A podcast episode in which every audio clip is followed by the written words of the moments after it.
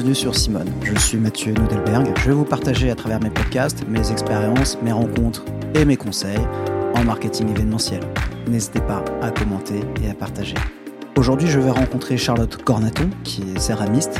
Je vais la voir dans son atelier, l'occasion de partager et de discuter sur son métier et sa pratique. Pour commencer, la genèse du coup de notre rencontre et de l'intérêt du coup de ce podcast, c'est que, euh, bah en fait, moi, je t'ai découvert sur Instagram. Euh, comme je te disais tout à l'heure, euh, je t'ai rencontré euh, quand j'étais en Sardaigne, en vacances cet été avec mon fils. Du coup, c'était assez drôle parce qu'il y avait un parallélisme entre ce qu'on peut voir et je sais pas si tu connais la Sardaigne, j'étais à Rapatrax, qui était un, lieu hyper végétal. Et du coup, j'aimais bien parce que du coup, j'avais tout ce parallèle entre ton travail qui était très végétal et, l'endroit où j'étais. Du coup, je t'ai découvert sur. J'ai lancé en septembre Simone. Et, euh, et je t'ai écrit il n'y a pas longtemps en disant mais ça serait cool qu'on monte des packs expérientiels pour me faire euh, pour faire rencontrer mes clients et ton univers. Et direct tu m'as répondu banco voyons-nous. Donc c'est la première fois qu'on se voit et c'était du coup l'intérêt de ce rendez-vous. Euh, bah, juste très simple. Qui es-tu? Alors je suis Charlotte Cornaton. Je suis céramiste je suis sculpteur. Euh, et je travaille donc dans cet atelier de Montreuil depuis trois ans maintenant.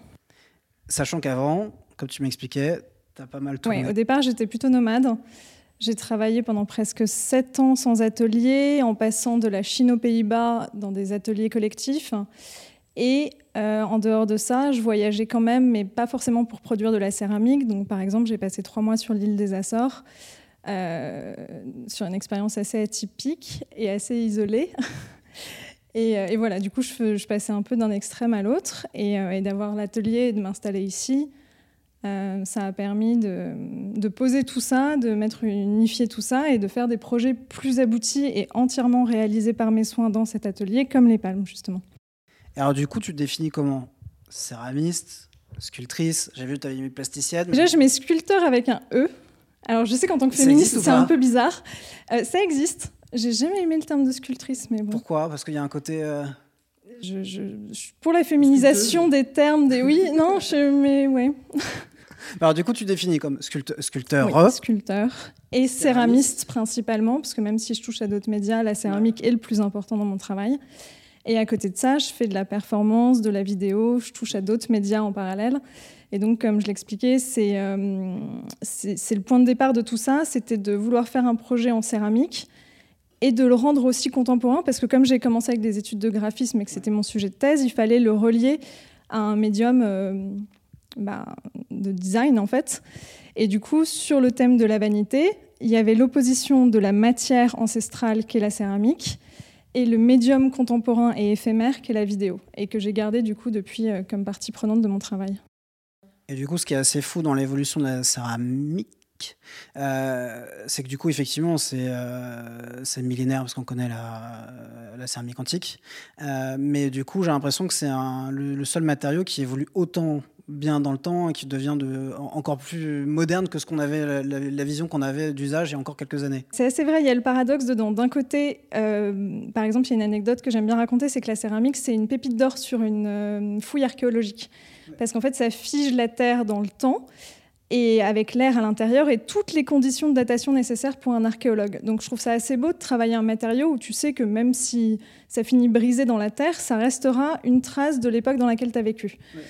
Et en même temps, aujourd'hui, euh, depuis euh, l'art moderne qui a permis ça, on est en train de renouveler la vision de la céramique contemporaine et la rendre de plus en plus expérimentale et de plus en plus euh, sculpturale, et on s'éloigne de la poterie classique que représente la céramique au départ.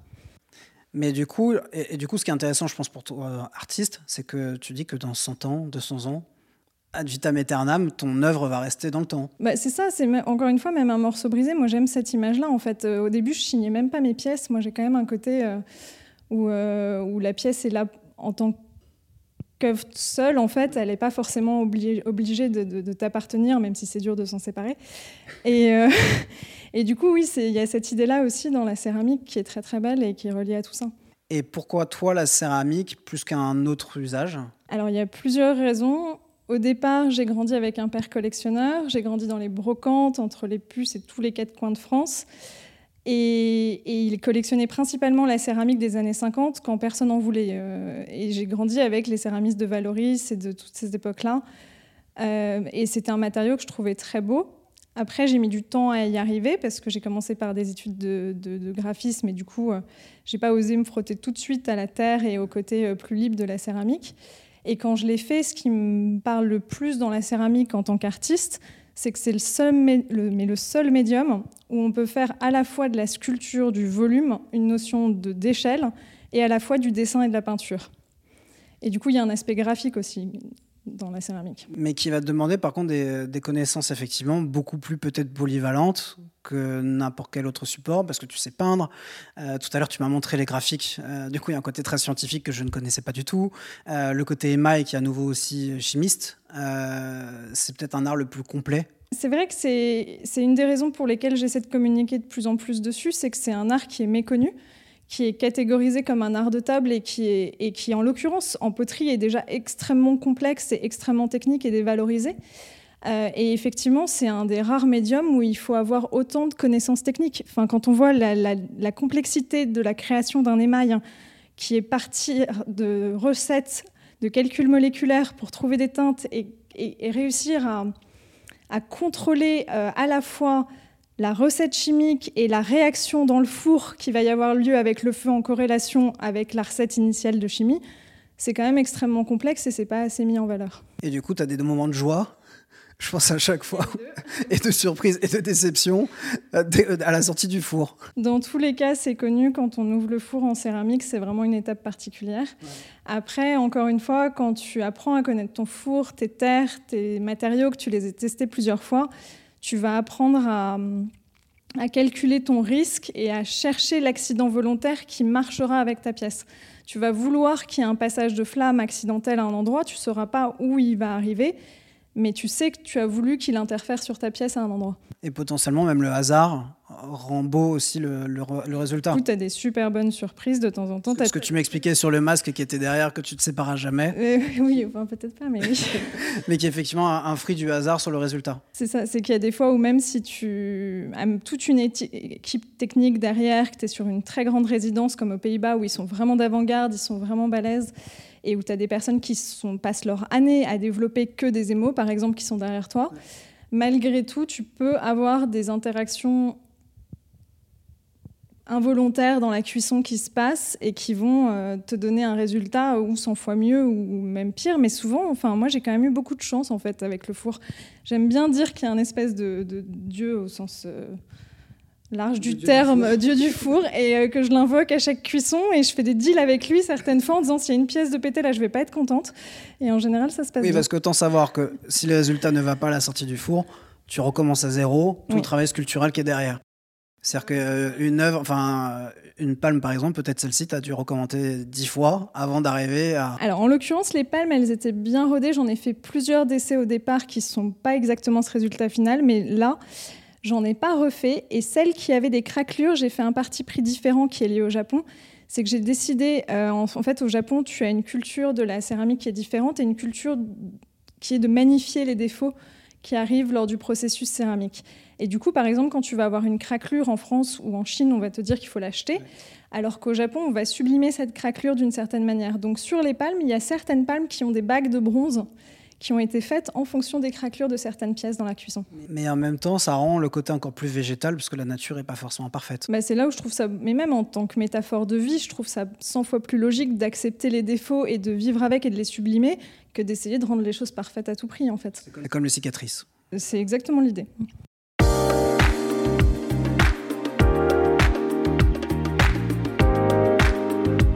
mes principales sources d'inspiration, c'est l'idée de transculturalité.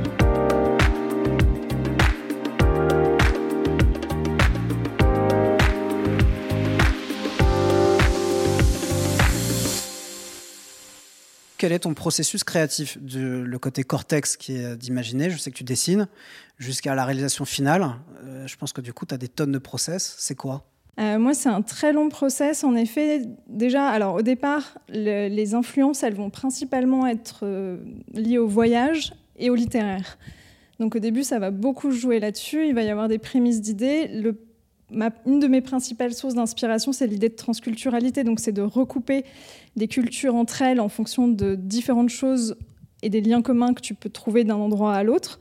Donc, à fur et à mesure des voyages, je vais faire le lien entre une technique spécifique de Thaïlande, on va dire, que tout d'un coup, je vais hum, rapprocher d'une technique gothique française. Ou, enfin, voilà.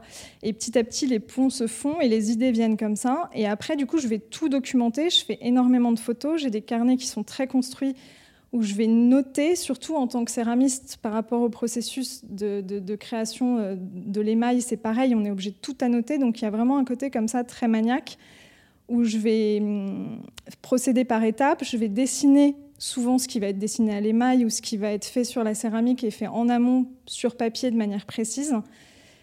Euh, et après, il y a quand même une part de liberté qui se passe lors de la, lors de la création. C'est-à-dire qu'après, quand je vais vraiment l'appliquer sur Terre, le dessin qui a été fait sur papier, il y a des fois où ça va être vraiment à l'identique et il y a des fois où au contraire ça va évoluer parce que ça fonctionne pas il y a une toute autre idée qui se crée directement avec la Terre. En termes de durée, c'est ce qu'on évoquait tout à l'heure. Autant des projets qui peuvent te prendre des années parce qu'il y a une sorte de maturité euh, pas entre la réflexion, c'est plus la réalisation qui va prendre du temps Non, moi c'est l'inverse. C'est le, processus créatif, tout ce qui est procrastination, tout ce qui est recherche va prendre beaucoup de temps. En réalité, quand l'idée est là, elle est concrète, je suis très rapide en exécution. Et euh, quand je suis en résidence sur des temps contraints, bon maintenant c'est plus le cas avec l'atelier, mais en deux mois, je pouvais. Euh, en deux mois, j'ai fait les trois costumes trois grandes pièces donc d'un mètre 70 euh, et, c'est en soi un, certain exploit par rapport à la céramique. Donc c'est vraiment pas dans la réalisation qu'il va y avoir beaucoup de temps de travail, mais dans le fait que la réalisation va fonctionner quand tout le reste est prêt. en tout cas que ta réflexion soit assez mature pour pousser à la réalisation. Tu m'avais dit que tu avais plein de projets en cours jusqu'à 10 ans. C'est est-ce que tu te construis une sorte de charte éditoriale? Euh, Je pense pas qu'il y aura des projets enfin si différent, mais je veux dire qu'après il y a une ligne conductrice de ce qui m'inspire, de ce qui me parle, de la manière dont moi je modèle, qui crée quand même des corrélations même sur des sujets différents. Et, euh, sur les thématiques, oui, euh, j'ai des inspirations et j'ai des idées pour les dix ans à venir. Après, en fonction de la manière dont les choses se font, ça va être un projet qui va être réalisé avant un autre euh, pour X ou X raisons, et que ce soit une réalité de projet ou une inspiration. Et après, euh, sur les thématiques, ça reste quand même, je dirais qu'il y a vraiment trois points importants, trois mots-clés dans mes thématiques de travail. Ça va être la vanité, la notion de la représentation du crâne euh, par rapport à, sa signification flamande, au sens de carpe diem et au fait de profiter de sa vie. Euh, la féminité, ça reste un des sujets extrêmement importants pour moi en tant qu'artiste et féministe, ça restera toujours un sujet sous-jacent. Et la transculturalité le pont entre les cultures. Et après, ça va se recouper d'une manière ou d'une autre, suivant la manière dont j'ai envie de le mettre en forme, en fait. Mais quelque part, il y a toujours, euh, même dans un sujet qui va être plus transculturel, comme les palmes, en fait, si on regarde bien, chaque feuille fait aussi référence à la cage thoracique. C'est une plante qui m'inspirait pour ça. Donc on va quand même retrouver l'aspect organique dans le végétal sur ce projet-là et, ainsi de suite en fait. Mais ce qui correspond aussi à la matière que tu as, c'est en fait tu transformes de l'organique à de l'organique. Bah dans tous les cas, après il y a un autre artiste qui travaille comme ça. Dans tous les cas, tout ce qui est, tout ce qui est vivant et d'inspiration figurative et, organique, enfin que ça soit végétal ou minéral, les veines, les, éléments se recoupent. Mais ce qu'on disait, c'est qu'effectivement tu travailles pas sur de l'abstrait. Oui, oui, non, dans tous les cas, euh, j'ai quand même une notion de figuration, de de, de, de, réalisme entre guillemets sur certains aspects. Euh, qui reste présent. Je serai jamais, euh, enfin, je pense pas, on va pas dire jamais, parce qu'en général, c'est la prochaine chose que je fais, sinon, mais totalement abstrait. projet? Alors là, ça va se jouer entre les volcans et tout ce qui est photo-transfert sur, euh, le, sur les points de ralliement entre les cultures, sur une influence plus urbaine qui rejoindrait plus les grilles des palmes. Et on va voir, suivant l'humeur des, semaines à venir, ce qui va sortir. Avant de partir en voyage, j'étais très en colère, donc j'étais persuadée que c'était le volcan qui allait sortir et l'hystérie. Et puis là, je me suis calmée, donc on va voir. Finalement, les vacances sont en effet très bénéfiques sur les gens. C'est ça.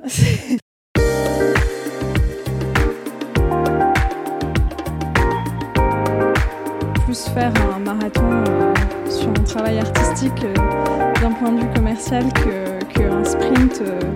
Pour plaire au plus grand nombre.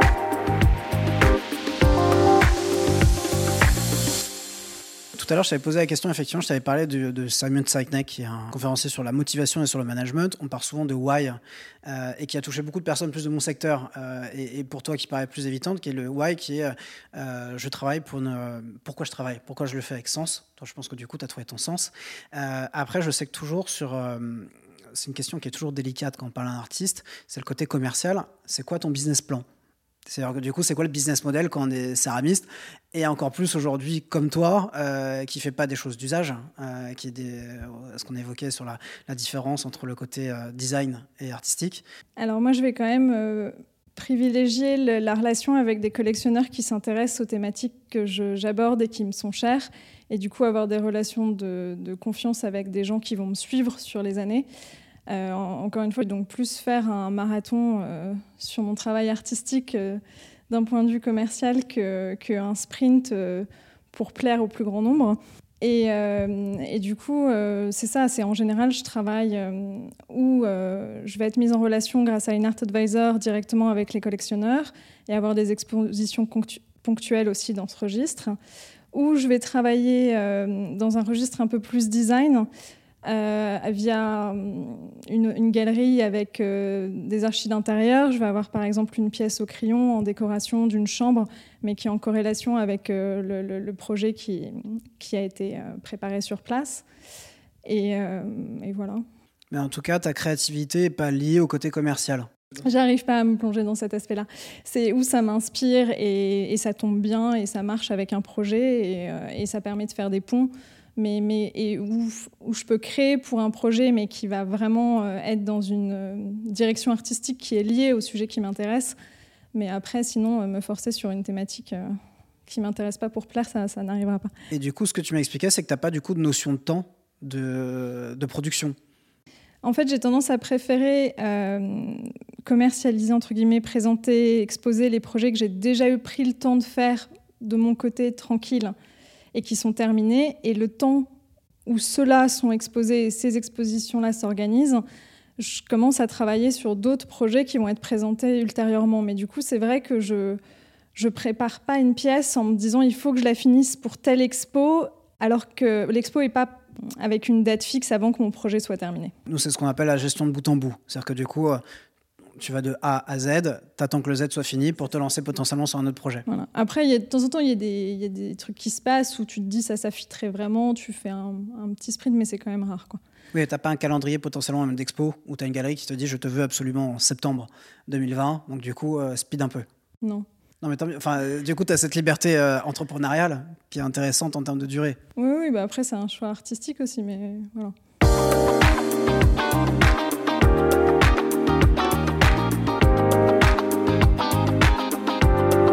J'ai vraiment besoin qu'il y ait une corrélation d'une image à l'autre, qu'il y ait un aspect visuel dans la DA qui fonctionne bien.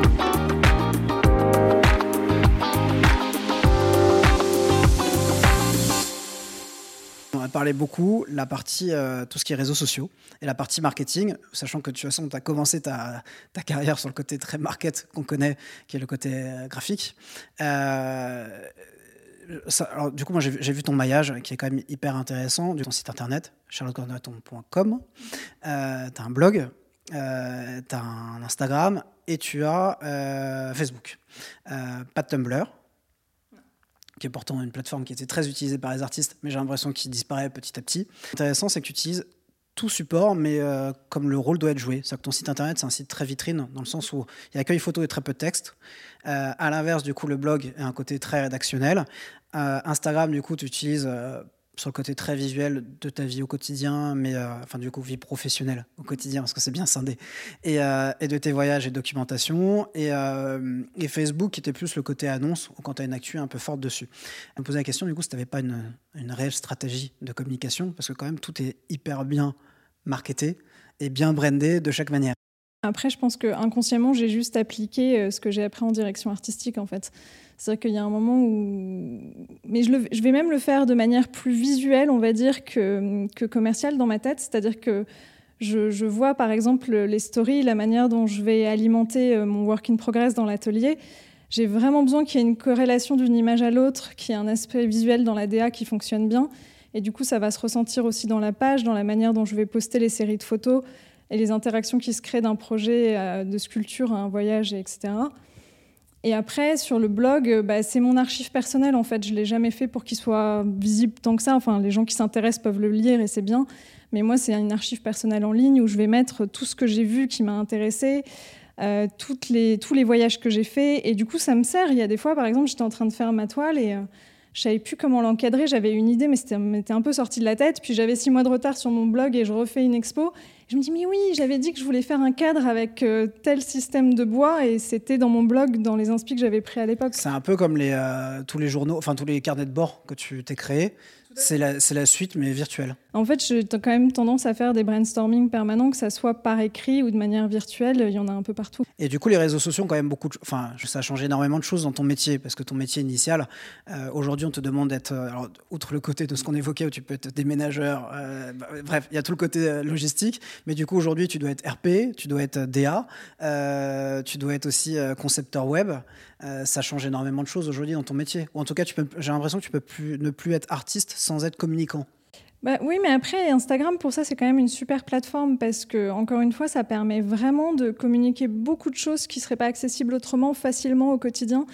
Et, franchement, depuis que j'ai commencé à faire les stories, à montrer les étapes du processus céramique, je trouve ça vraiment important parce que justement, ça rejoint ce que je disais sur le fait que c'est un médium méconnu et que les étapes de travail aussi le sont. Et, euh, du coup, ça devient hyper intéressant. Et même, je me faisais la remarque euh, en relisant des textes de Dora Maar et de l'époque de l'art moderne où je lis leurs lettres euh, et leurs écrits, je me dis en tant qu'artiste, une plateforme où on peut communiquer, c'est important aussi de dire ce qu'on a à dire. Et à l'avenir, j'aimerais aussi pousser un peu plus les sujets que j'aborde dans mon travail, mais de manière explicative dans les stories en fait.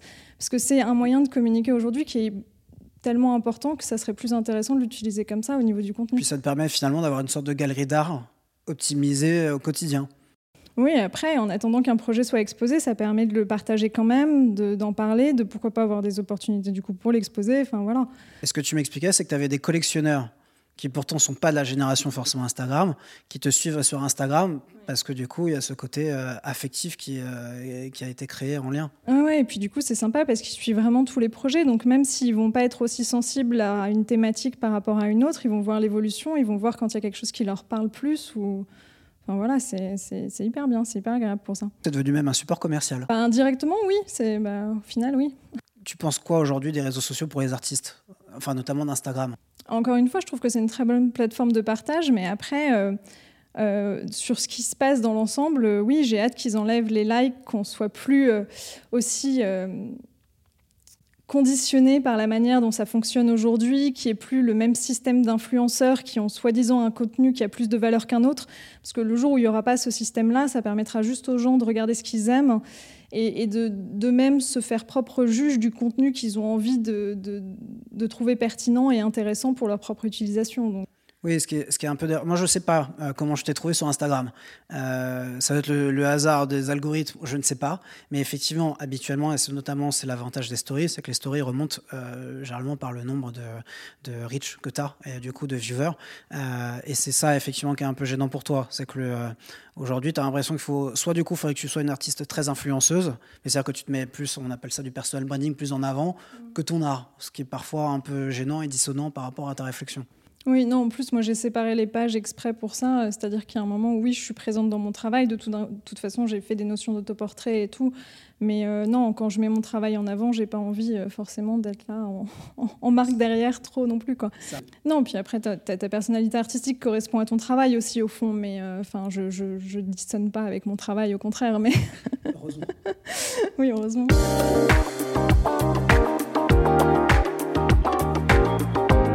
J'aimerais bien lier euh, l'univers burlesque et de la danse euh, éventail à, l'univers de la sculpture.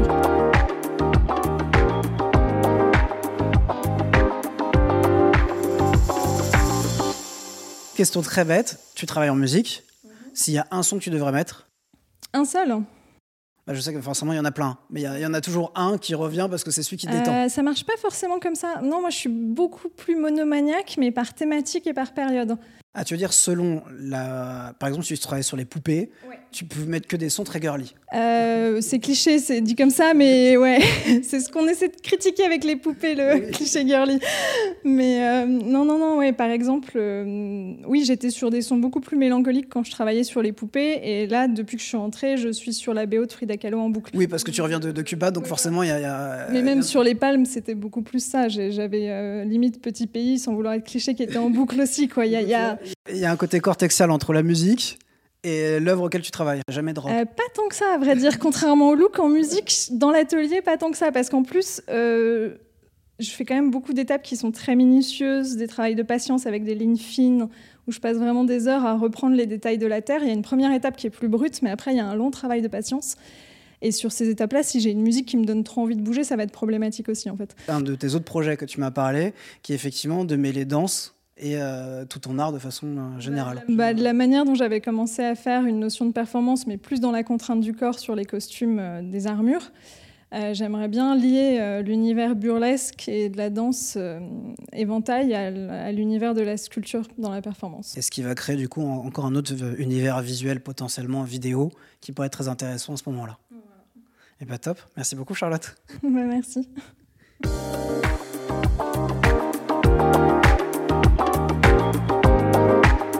Voilà. Au revoir.